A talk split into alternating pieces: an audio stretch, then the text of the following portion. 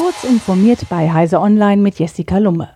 Der weltgrößte Online-Händler Amazon steht seit langem wegen Steuervermeidung in der Kritik. Jetzt spricht sich ausgerechnet Konzernchef Jeff Bezos für höhere Abgaben aus.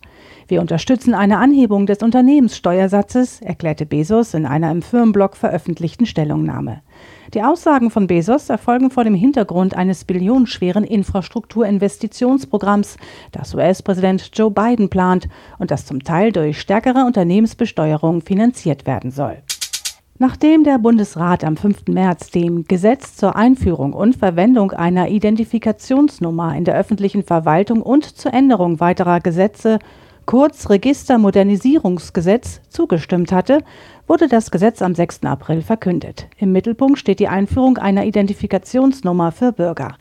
Dank dieses veränderungsfesten Ordnungsmerkmals können laut Pressemitteilung des Bundesinnenministeriums Verwaltungsdaten sicher und datenschutzkonform der richtigen Person zugewiesen werden. Die seit knapp einem Jahr auf dem Markt befindliche Live-Podcast-App Clubhouse von Alpha Exploration Co. schwingt sich zu ungeahnten Höhen auf.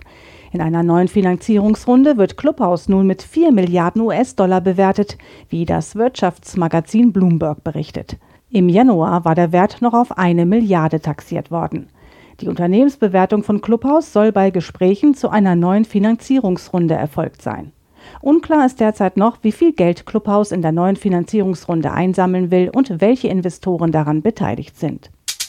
Facebook beharrt darauf, dass das jüngste Datenleck nicht neu ist. Damit will der Konzern wohl auch potenziell teure Regelungen aus Europa und den USA umgehen. Anstatt bei der Aufklärung der Umstände des jüngsten Datenlecks, von dem mehr als 500 Millionen Nutzer betroffen sind, mitzuhelfen, stiftet Facebook nur mehr Verwirrung. Darauf weist nicht nur das US-Magazin Wired hin, das die Daten analysiert hat.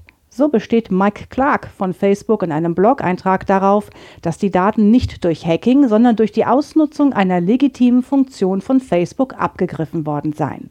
Diese und weitere aktuelle Nachrichten finden Sie ausführlich auf heise.de. Werbung. Kennst du die BDBOS? Wir machen digitale Kommunikation technisch möglich. Für Regierung, Verwaltung und Einsatzkräfte in ganz Deutschland.